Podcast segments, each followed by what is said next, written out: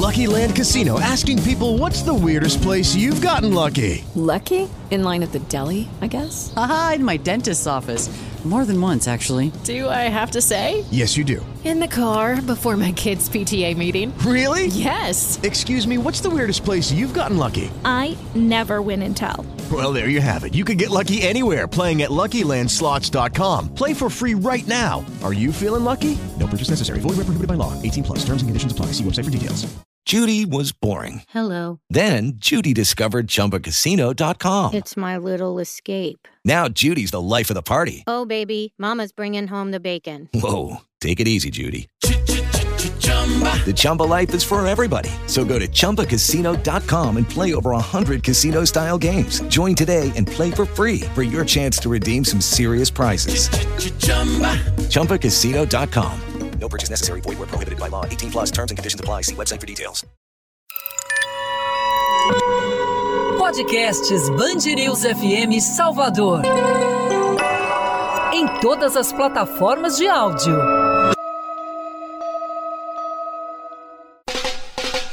É impossível escutar essa batida e não reconhecer que vem de um bloco afro.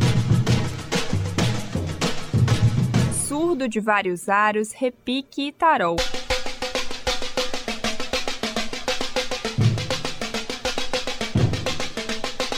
Além de instrumentos harmônicos como guitarra, baixo, teclado e sax dão o tom da música. Mas apesar da percussão ser a base, cada bloco afro de Salvador tem uma sonoridade diferente, marcada pela sua própria história que sempre começa dentro de um terreiro de candomblé. Arte, cultura e religião se unem para preparar o ritual que é a saída de um bloco afro no carnaval, quando as tradições, o ritmo e a ancestralidade do candomblé saem do terreiro e invadem as ruas. O sentimento é de encanto ao presenciar o desfile do Ileaie, o primeiro bloco afro do Brasil, criado na década de 70 no bairro do Curuzu, em Salvador, por dois amigos, Antônio Carlos dos Santos, o vovô, e Apolônio de Jesus. Observava que nesses blocos tidos como os principais daqui, o negro não, não participava, né? Ele era proibido, essa pessoa negra, né? Não era bloco de trio, era bloco de percussão, então o negro só participava tocando ou então carregando alegoria. A alternativa que a juventude negra tinha era sair nos blocos de índio, né? Tinha o cacique, que foi o primeiro bloco, e depois o Apache, que era o maior de todos, né? Quem é que sobe a ladeira? do Curuzu. Amantes do carnaval, mas inconformados com o racismo nos blocos que desfilavam em Salvador, eram jovens influenciados pelos movimentos de igualdade racial que aconteciam em todo o mundo, principalmente nos Estados Unidos, como Panteras Negras. Vovô conta que o apoio de Mãe Hilda e a Lorixá do terreiro Ileaxé de Tolu foi fundamental para a existência do Ileaie. A escolha do nome foi coletiva. Vovô queria chamar de Poder Negro, mas aí a Lorixá Chá, também mãe dele, aconselhou mudar. Então, um amigo deu sugestões de nomes africanos. Depois de uma pesquisa dos significados, ficou definido Ileaie, Casa de Todos em Yorubá.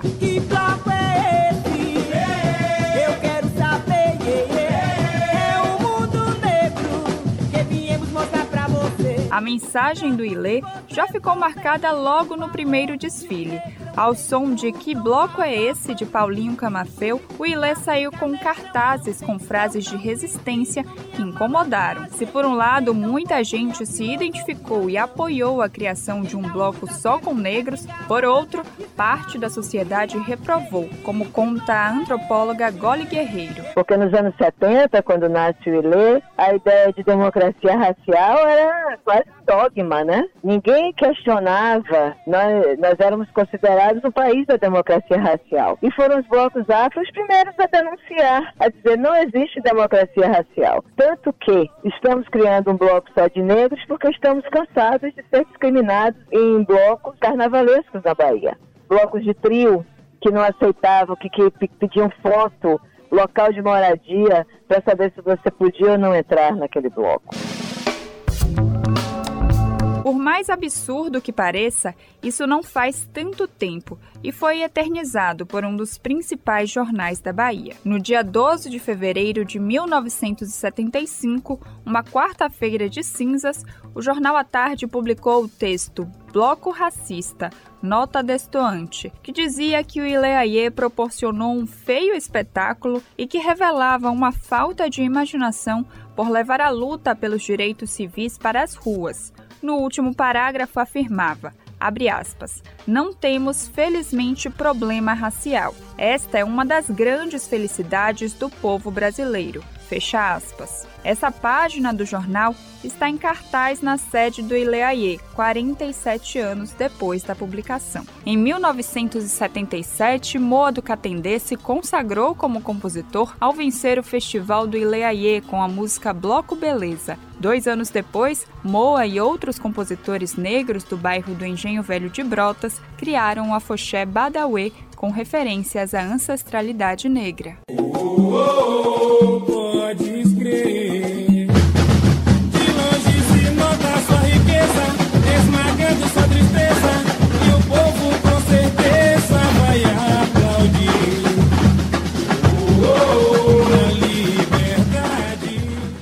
Criação do Ilê foi um marco de resistência, o início da luta.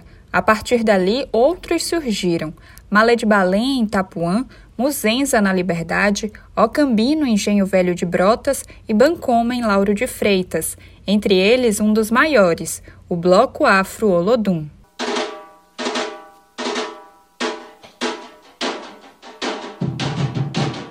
Criaram-se vários renados, o ponto de Merina ficou consagrado. Rambosa, lama, vetor saudável. Ivato, cidade sagrada. O Olodum foi responsável por popularizar o conhecimento sobre as origens do povo negro e por levar a cultura baiana para o mundo. Muito mais que um bloco, o Olodum é um grupo cultural, como explica o presidente João Jorge. O grupo cultural Olodum produz cultura afro-brasileira. Como é essa cultura afro-brasileira? As raízes da, da África no Brasil, a identidade é africana no Brasil, os temas como Revolta dos Búzios, Zumbi dos Palmares, Egito dos Faraós, Etiópia, Lampião, Purisco, Panha Bonita. E essa cultura é expressa nos tambores do Lodum, nas roupas do Olodum, nas camisas, no Festival de Músicas e Artes do Olodum, um conjunto de ações que expressa essa, esse vigor da cultura afro-baiana. Em 25 de abril de 1979, sete jovens moradores do Pelourinho, no Centro Histórico de Salvador, decidiram ter o próprio bloco. Cinco anos depois, o Olodum se reinventou, criando o projeto social mais importante, a Escola Olodum. Quando você cria uma banda de crianças, e essa banda de crianças anda pelo mundo, gera formações diferentes, gera acessos e tudo, então você está dando uma oportunidade. Quando você cria um banco de teatro Lodum, e esse banco de teatro Lodum vai gerar atores como Lázaro Ramos, Eric Braz e tantos outros, você está criando oportunidades. Oportunidades de desenvolvimento, oportunidades de é, progresso, de arrecadação, de recursos, um monte de coisa. Quando você cria uma banda show que vai a 43 países do mundo, você está criando oportunidades. Né? E, por fim e a cabo, os ensaios do Lodum no Pelourinho são um atrativo da indústria do turismo, da indústria da economia criativa em Salvador, Bahia.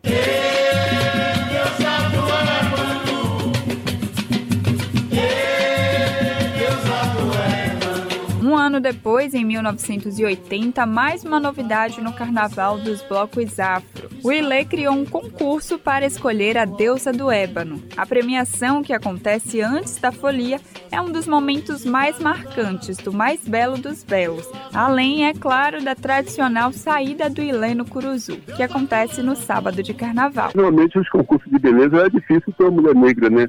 As rainhas dos, dos clubes eram sempre mulheres brancas, os concursos de Nice poucas mulheres negras que participavam.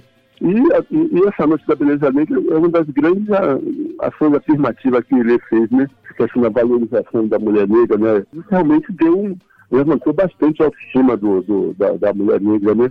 Porque o ILEAE, quando foi fundado também, nós, o nosso grande objetivo também foi a valorização e fazer com que o, o povo negro assumisse sua negritude As pessoas nos anos 70, anos 80, tinham muita dificuldade, mas tem gente até hoje que nega que é negro. As pessoas falavam que era moreno, que era marrom glacê, que era chocolate, não sei o que. E aqui, quando o cara ia se inscrever, fazia a pergunta, você é negro, você é negro? Aí o cara dissesse, ah, tinha gente que dizia que era queimado do sol, mas a gente não, não deixava sair no bloco.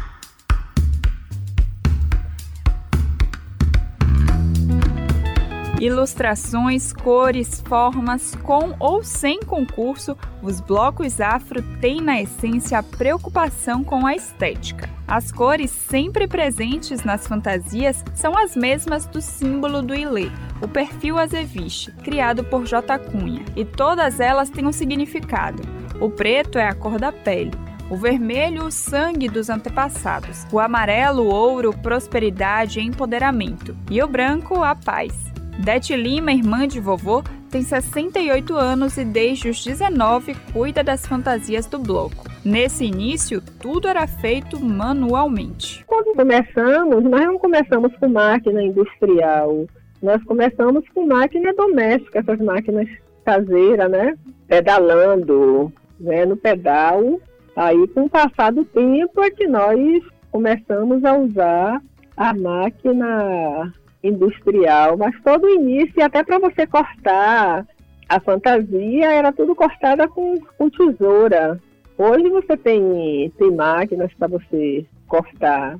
Você tinha, cortava o, o tecido e ali na mão você ia pintando cada um individualmente. E era uma quantidade assim muito grande de, de, de fantasia, né? Só em 1992 o Ilê começou a receber o tecido pronto, o que melhorou a qualidade e tornou o trabalho menos cansativo. Mas como o tecido só chega duas semanas antes do carnaval, essa reta final costuma ser uma corrida contra o tempo para produzir todas as fantasias dos associados que podem chegar a 3 mil dançarinos percussionistas, além da deusa do ébano. Quem também dá um show nos figurinos é o artista plástico Alberto Pita, agora no bloco Cortejo Afro, criado por ele em 1998. O movimento dos blocos afro, o surgimento do Ilê e, sobretudo, a Foché Badawi, aquilo mexeu comigo. Como minha mãe era bordadeira, né? então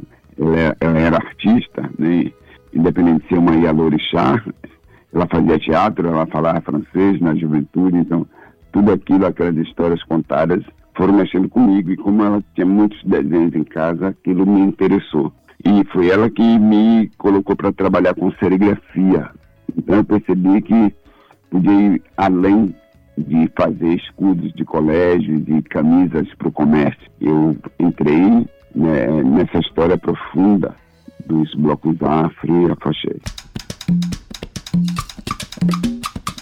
Antes do cortejo afro, Alberto Pita, filho da Ialorixá Mãe Santinha do terreiro Ileaxé Oiá, em Pirajá, fez parte do Olodum como diretor de arte. Foi responsável por toda a estética do bloco por quase 15 anos. Pita já quis ser jogador de futebol, passando por alguns clubes na infância, mas a relação com os blocos afro começou cedo. São 41 anos fazendo tecidos e fantasias para a folia. Atualmente é o artista com o maior acervo de figurinos de blocos afro e afoxés. Em março, lança o livro Histórias Contadas em Tecidos, com a apresentação de Gilberto Gil. O administrador Márcio Cantalice é um folião que não perde um ano do desfile. Já tenho 12 anos praticamente de cortejo afro, e enquanto eu existir como ser humano, como pessoa, o cortejo afro fará parte de mim. Frequento todos os ensaios do cortejo afro, como dizem no dito popular, sou figurinha carimbada, remete à resistência, à igualdade. É um bloco extremamente lindo.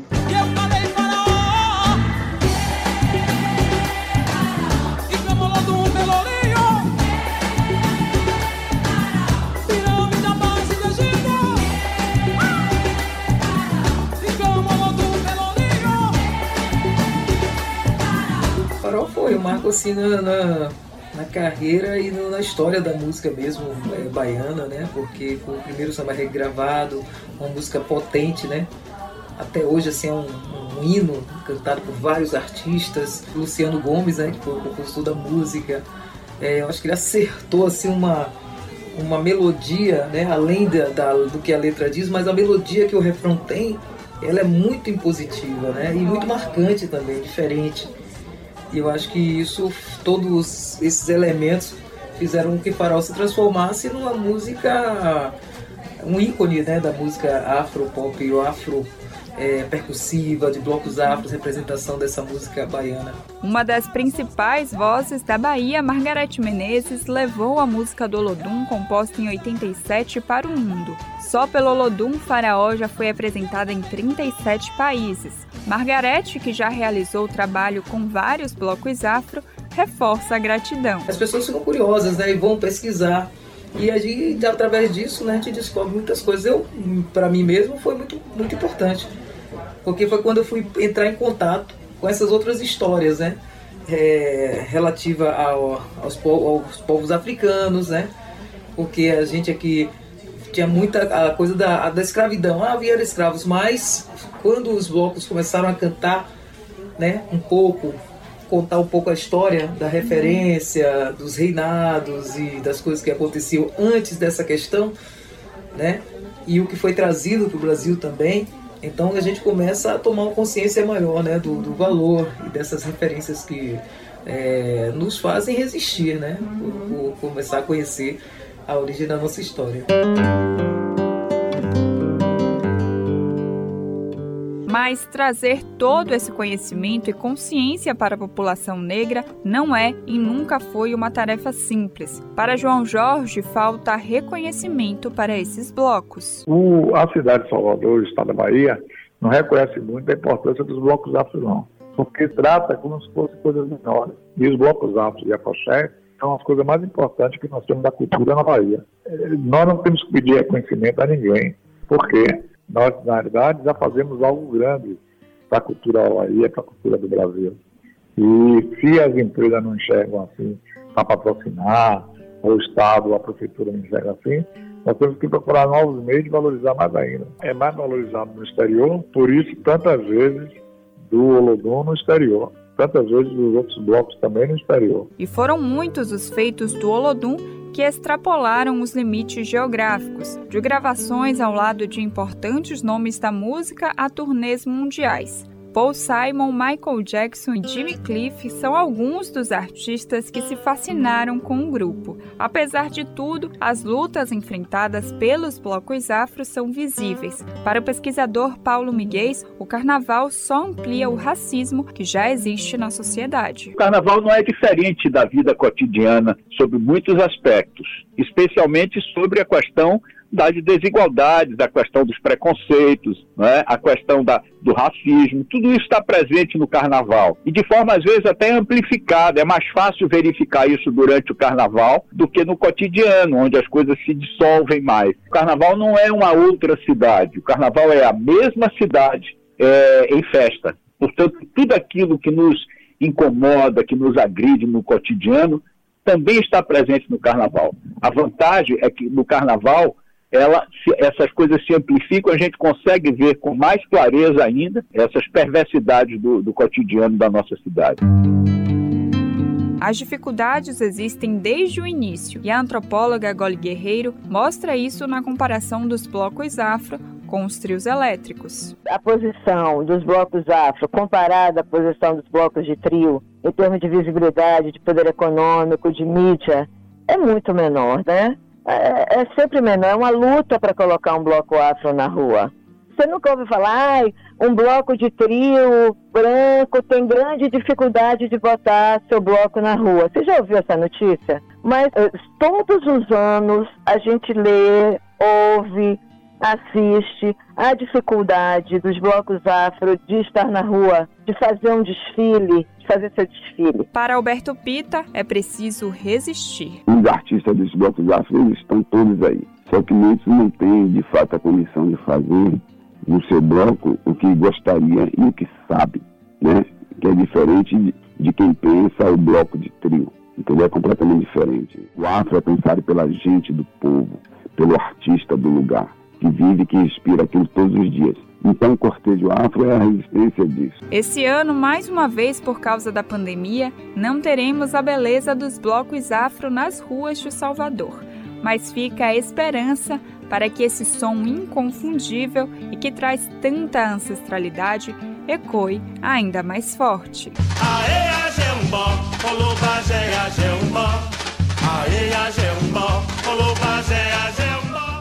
Esse podcast é uma produção original da rádio Band News FM Salvador. Produção e apresentação de Yumi Cuano, sonorização de Gabriel Nascimento, coordenação de jornalismo Maria Lorena Alves, direção de jornalismo Zuleika Andrade, direção regional Band Nordeste Augusto Correia Lima.